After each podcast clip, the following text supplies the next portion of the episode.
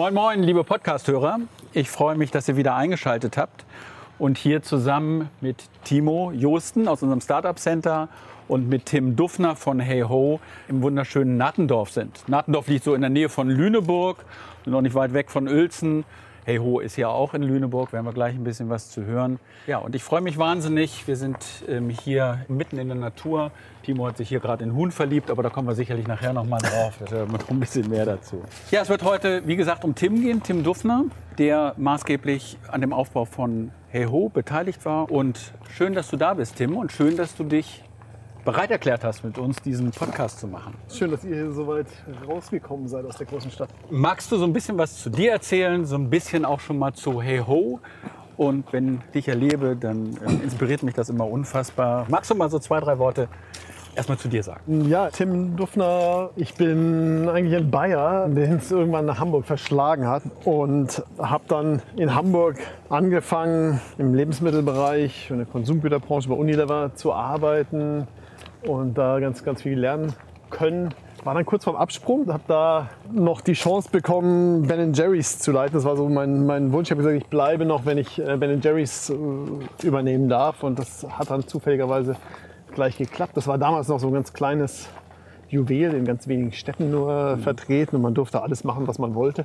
Und das hat mich da so ein bisschen auch gereizt. Und da habe ich so ganz viel für mich nochmal neu kennengelernt. Und in der Zeit sind wir dann hier auch aufs Land rausgezogen, aus, aus Ottensen raus aufs Land, so weit wie es noch gerade möglich ist zu, zu pendeln. Und ja, seit über zehn Jahren lebe ich hier auf dem Land und in der Zeit hat sich ganz viel weiterentwickelt. Ich habe Ben Jerry's noch einige Jahre betreut und in der Folge dann angefangen, neue Dinge zu entwickeln. Und im Grunde genommen ist das, was du damals mitgenommen hast bei Ben Jerry's ja ganz stark auch das, was dich inspiriert hat zu Hey Ho. Kann man das so sagen? Ja, was ich dort erlebt habe, ist, was es bedeutet, ein wertebasiertes Unternehmen aufzubauen und oder ein wirklich wertebasiert ein Unternehmen zu führen, auch vielleicht im, im, Gegenzug zu dem, was heute ja so Sinn oder Purpose getrieben genannt wird, wirklich die anstatt einem einzigen besonderen Sinn hinterher zu rennen, das gesamte Unternehmertum auf, auf einem starken Wertekodex zu, zu basieren. Und das konnte ich dort sehen. Und es hat mich auch immer wieder begeistert und aus, aus all den Erfahrungen, die ich da gesammelt habe, habe ich zusammen mit den äh, Kollegen, hier wird schon zu, ordentlich zugerufen, ähm, habe ich zusammen mit den Kollegen, mit denen ich das gestartet habe, mit Christian und Stefan, haben wir gesagt, wir, wir glauben, dass man das noch ein Stück weiter treiben kann und dass man wirklich ein Unternehmen auch kreieren kann, das durch und durch positiv Abdruck auf die Welt hinterlässt. Ich habe gelernt, dass es im Wesentlichen ja auch Leute mit besonderen Läufen sind die bei euch arbeiten. Kannst du da noch mal so ein bisschen was zu sagen? Das ist ja so eine Hauptintention auch äh, bei der Gründung von Hey Ho gewesen. Ne? Ja, also der Ursprung ist, dass Christian und ich auf vielen Ideen rumgesponnen haben und wir wollten unbedingt eine regenerativ biologisch wirtschaftende Lebensmittelfirma starten und hatten diesen Gedanken, dass wir, wir waren begeistert von den Cornflakes-Packungen von früher und ähm, wie sehr wir uns an die Geschichten erinnerten, die auf den Cornflakes-Packungen hinten drauf erzählt ja. wurden. Und ja. als wir über diese Ideen gesponnen haben, haben wir gesagt, wir machen ein Frühstücksprodukt und erzählen tolle, positive Geschichten auf den Verpackungen. Und das haben wir entwickelt und irgendwie hat es nicht gereicht, um unsere Jobs aufzugeben, um wirklich uns in dieses äh, Abenteuer Gründung zu stürzen. Und da brauchte es dann den dritten im Bunde, Stefan, der hat 15 Jahre in Lüneburg die Wohnungslosenorganisation geleitet mit ähm, ja, weit über 100 Schlafplätzen. Ähm, und er brachte sozusagen den, den Sinn rein. Und zwar sagte er, es gibt ganz, ganz viele Menschen in unserer Gesellschaft, die aufgrund ihrer Biografien, weil sie im Gefängnis saßen, weil sie Suchterkrankungen haben, seelische Erkrankungen, keine Chance mehr auf einen Arbeitsplatz haben, ähm, weil sie einfach nicht in das bestehende System passen. Mhm. Und als wir so zusammensaßen, haben wir gesagt, wir verstehen eigentlich nicht warum, weil ähm, das aus unserer Sicht vor allem fehlende Flexibilität der Unternehmen mehr ähm, war. Und wir haben gesagt, wir glauben, wir können das ändern. Und deswegen haben wir gesagt, wir gründen ein Unternehmen, das genau diesen Personen wieder eine Perspektive bietet. Toll. Ganz kurz mal noch für die Zuhörer. Der Hahn, der ist nicht eingespielt, ja, sondern der steht hier vor uns und der will, glaube ich, mitmachen bei diesem Podcast.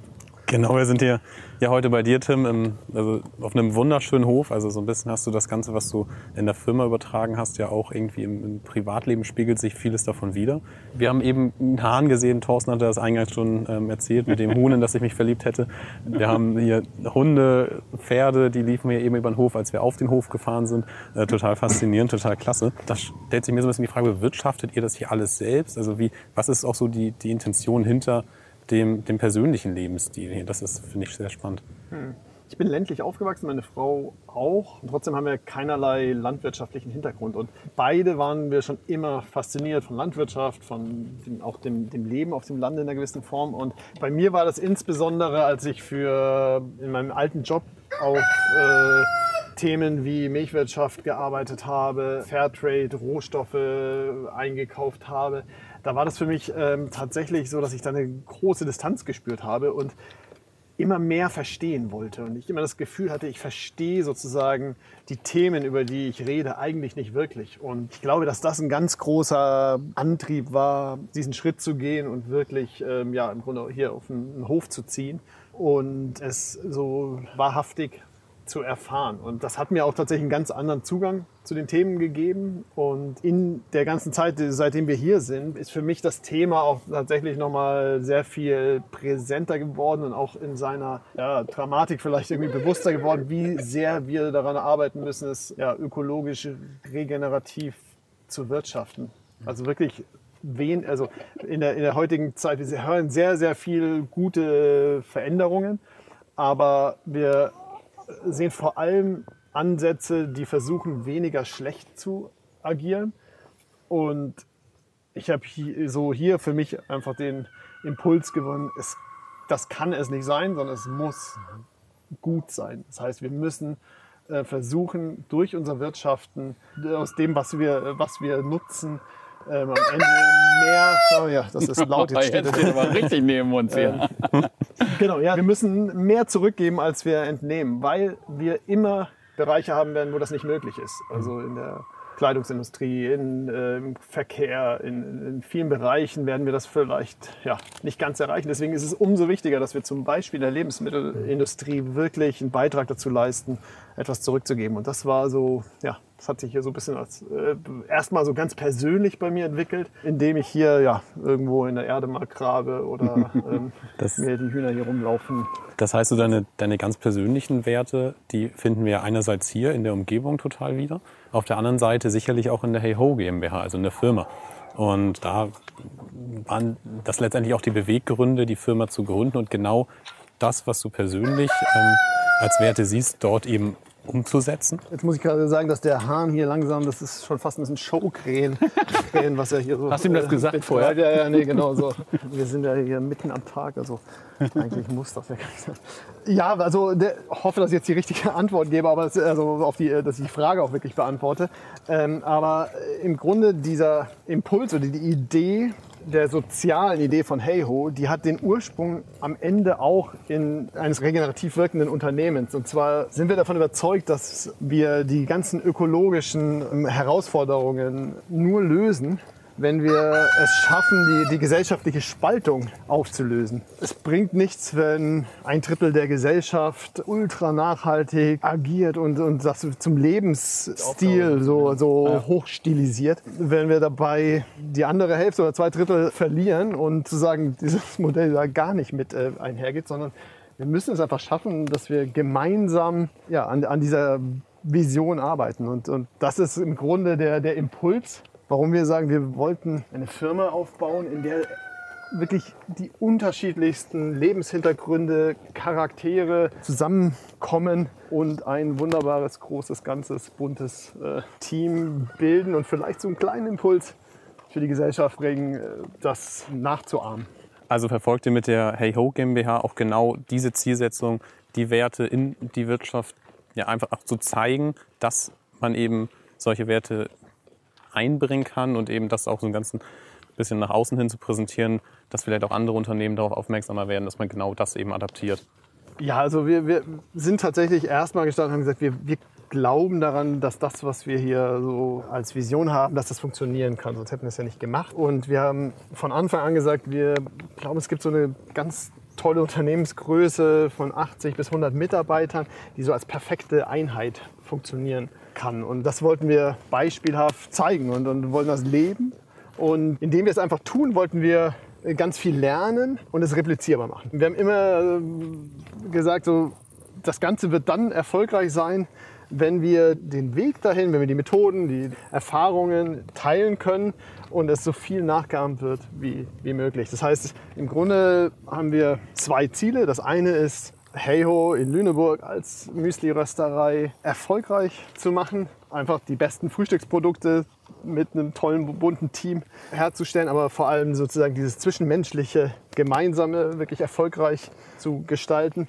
Und im zweiten Zuge, als zweite Säule, wollen wir die Heyho Academy starten. Und die soll die, die Methoden, die äh, ganzen Erfahrungen, die wir sammeln, auch systemisch teilbar machen. Das heißt, dort soll es Trainings geben. Wir wollen Partnerschaften eingehen mit großen Firmen, mit denen wir zusammen dann auch nach der Heyho, nach der, der Methode oder nach den Erfahrungen, die wir gesammelt haben, Ähnliches in anderen Firmen umsetzen. Super interessant. Also das mit der geplanten Academy, das ist für mich jetzt auch neu, obwohl wir ja schon viel gesprochen haben. Wenn ich bei euch war. Es muss immer so ein kleines Geheimnis geben, sonst ist es doch langweilig. Aber ich mag das, wenn, wenn da Geheimnisse kommen.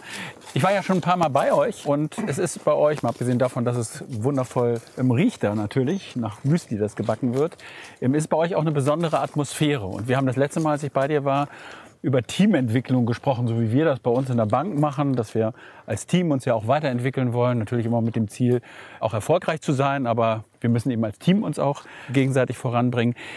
Wie arbeitet ihr an diesen Themen? Ich kann mir vorstellen, das ist bei euch ja dann doch noch mal ein bisschen anders, nicht? Also als ähm, bei uns in der Bank, wo wir uns mal abgesehen jetzt von den Corona-Zeiten, aber doch da auch immer alle regelmäßig sehen und ähm, nicht sozusagen im, in der Fertigung arbeiten gute Frage, weil wir, ich mache vielleicht kurz einen Schritt zurück. Und zwar, wenn ich das hier präsentiere oder wenn ich jetzt hier euch davon erzähle, was, was wir Heyo machen, dann ist das alles immer, ist das toll und irgendwie für viele, wow, das ja, klingt alles so, so, so schön.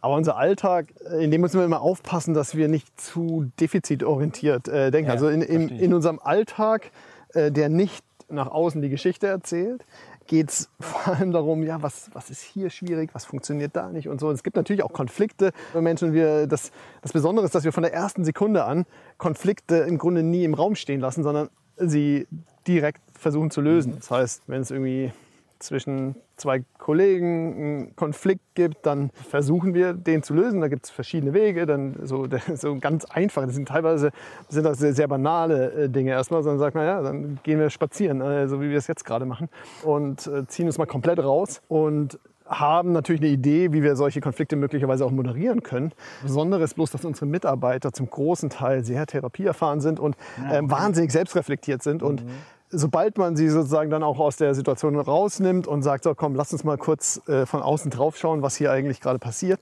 dann löst sich normalerweise der Konflikt von selbst, beziehungsweise die Personen lösen ihn miteinander. Und bei so einem Spaziergangsbeispiel ist es dann so, dass ich mit vielleicht dem Kollegen, den ich dann noch mitnehme, 20 Meter weiter vorne laufe und nach einer Viertelstunde oder nach einer halben Stunde hören wir dann, dass sich alles geklärt hat und kriegen gleich präsentiert, was das, was das bedeutet. So, und das ist insofern ganz spannend, weil ja, wir haben, wir versuchen wöchentliche Runden zu machen, die nach einer gewissen Struktur funktionieren. Persönliche Mitarbeitergespräche, die eben besonders auch auf, vielleicht auf die Hintergründe und die Herausforderungen der Menschen einfach aufgrund ihrer Biografien eingehen. Aber der wirkliche Erfolgsfaktor ist eigentlich die Lust daran, es zum Erfolg werden zu lassen. Also das ist so, so einfach, die, ja, einfach die Lust daran ist zu sagen, ja, nee, das wird, das wird klappen. Und es ist so, es klappt. Also auch wenn die einzelnen Herausforderungen im Alltag dieses vielleicht defizitorientierte sind, wenn man sie die sich einzeln anschaut, teilweise enorm. Also jemand, der heroinabhängig war, Methadon substituiert, ja, einfach einen hohen Suchtdruck hat, das ist, das ist nichts, was so einfach mal abgeschüttelt ist, sondern das wird ein Leben lang die Person begleiten und die Person auch ganz stark prägen. Ja, unheimlich, unheimlich spannend und auch wirklich, wenn ich das so sagen darf, ein ganz anderes Setting als das, was wir so in unserem Alltag kennen. Ich würde gerne mal eine ganz andere Frage stellen. Komme jetzt mal aus einer ganz anderen Ecke. Ich glaube, wenn ich hier morgens wach werden würde, dann würde ich mir eine Tasse Kaffee nehmen, würde mich vor die Tür setzen, das genießen und würde wahrscheinlich vergessen, zur Arbeit zu fahren. Wie sieht denn deine Morgenroutine eigentlich aus, Tim? Ja, äh, ich habe eine große Familie. Meine Morgenroutine ist auch da äh, ziemlich früh im Action-Modus. Und das ist immer so eine Herausforderung. Hier ist wunderschön, aber man nimmt es im Alltag viel zu selten wahr. Jetzt sind wir so ein bisschen weiter weggelatscht und laufen durchs etwas tiefere Gras und äh, sind hier gerade zwischen, zwischen Weiden und ähm, laufen gleich zu ein paar Teichen runter. Ähm, hier, ja. Und also eigentlich so der perfekte Ort, um runterzukommen tatsächlich. Mhm. Also hier daneben ist eine Kuhweide, wo ich, als ich sehr stressige Phasen in meinem alten Job hatte, mich manchmal abends zu den Kühen gestellt habe und auf eine Kuh, die so ein bisschen äh, zutraulicher ist, einfach hinten drauf gelegt habe und so richtig geerdet wurde und so mein, mein Kuh-Yoga gemacht habe. Cool. Aber ansonsten ist es tatsächlich immer so, ja, ist eine kleine Herausforderung, das entsprechend auch zu genießen. Meine Herausforderung ist, dass ich einfach immer dann, wenn ich denke, ah, jetzt könnte ich ja vielleicht mal so die nächsten Monate ja auch mal ein bisschen was ein bisschen ruhiger angehen und genau sowas machen, zu genießen. Ich, dann kommen leider immer viel zu viele Ideen. Viele Projekte sozusagen. Äh, äh, man kann sich auch hinterfragen, warum immer so mhm. viele Ideen kommen und so, aber. Hat sich das schon früher so ein bisschen abgezeichnet? Ich weiß nicht, nach dem, nach dem Studium, äh, nach dem Studium, nach der Ausbildung, ähm, dass du sagst, du wolltest eigentlich schon immer Unternehmer sein, um eben solche Projekte auch umsetzen zu können? Nee, ich kann also tatsächlich auch gar nicht sagen, dass ich, also weder das, das Unternehmertum so, also ich war jetzt niemand, der in der Schule die Pausenbrote gehandelt hat äh, so oder, oder irgendwie ähm, so. Ich hatte einen Kollegen, der, der hat immer mit seinen Pausenbroten gedealt. Das war fantastisch. So, der, der hat ganz früh so, so unternehmerisches Gehen ge gezeigt. So, so, äh, das, das hatte ich überhaupt nicht. Ich bin auf jeden Fall mit Werten in einem behüteten Umfeld irgendwie groß geworden, aber, aber ich sage jetzt mal, das Ganze auch laut nach außen zu tragen und so aktiv auch in die, in die Gesellschaft zu tragen, ähm, das ist, nicht, ist mir nicht mitgegeben worden. Und ich saß mal, ich habe später Ben Jerry's noch sehr lange so den, den ganzen Aktivismusbereich, so, so, sozusagen das soziale, ökologische Engagement von Ben Jerry's beratend auch äh, be begleitet. Und da saß ich in der Runde mit Social Activists, nannte sich das da ähm, aus der ganzen Welt. Und da wurde gefragt, wann das eigentlich oder wie das eigentlich entstanden ist, so dieser, dieser Wille, irgendwas zu verändern. Und, und da hat die ganze Runde erzählt, ja, mit zwölf Jahren habe ich das und das oder mit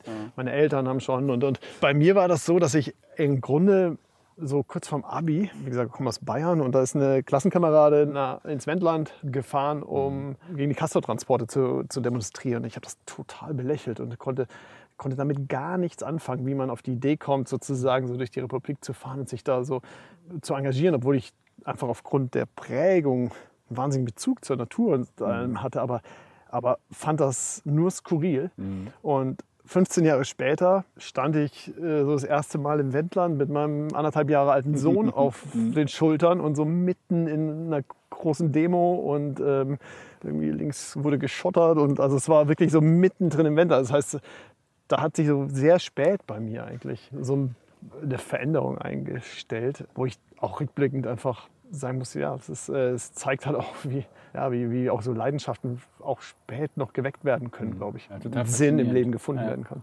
Ja. Und wenn, wenn du so ja, anderen Unternehmern, Unternehmen auch was von, von die, genau dieser Vision mitgeben könntest, also dass du quasi selbst auch irgendwie im Nachhinein Erkenntnis hattest, ähm, die früher gar nicht so präsent war im ersten Sinne, aber doch irgendwie auch da. Was, was wäre das? Also auch vielleicht so ein bisschen aus der, aus der Firma heraus, aus dem Sozialen, was auch in, in der Hey Ho GmbH betrieben wird?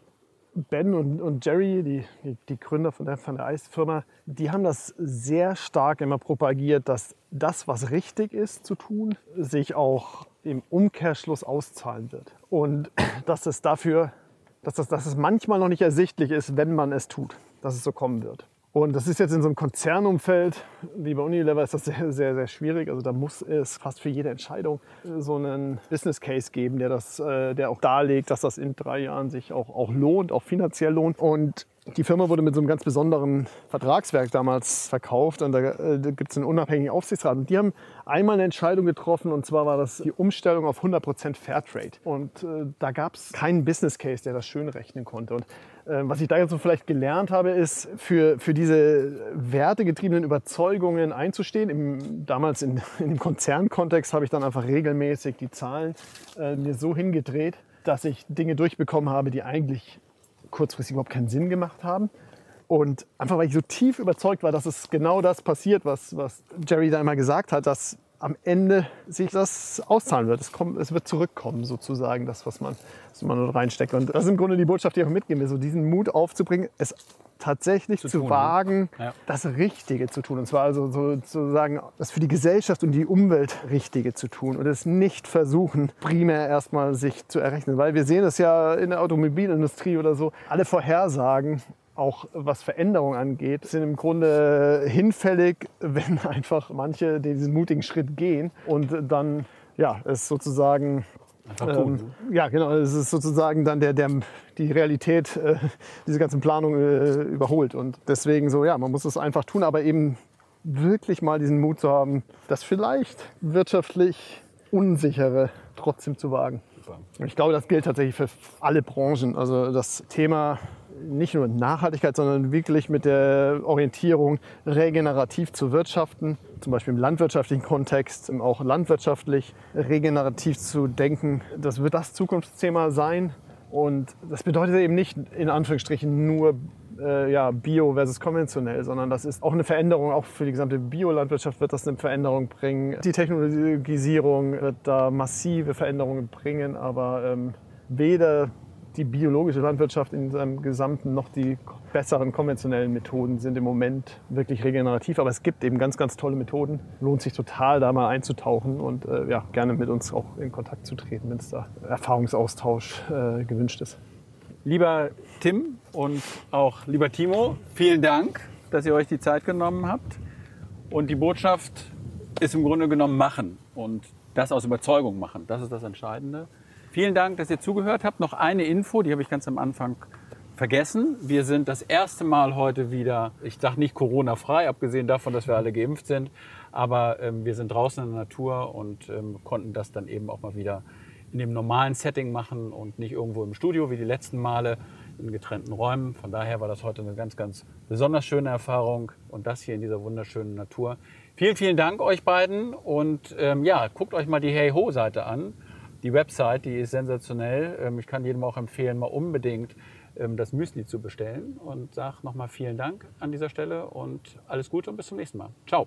Dankeschön.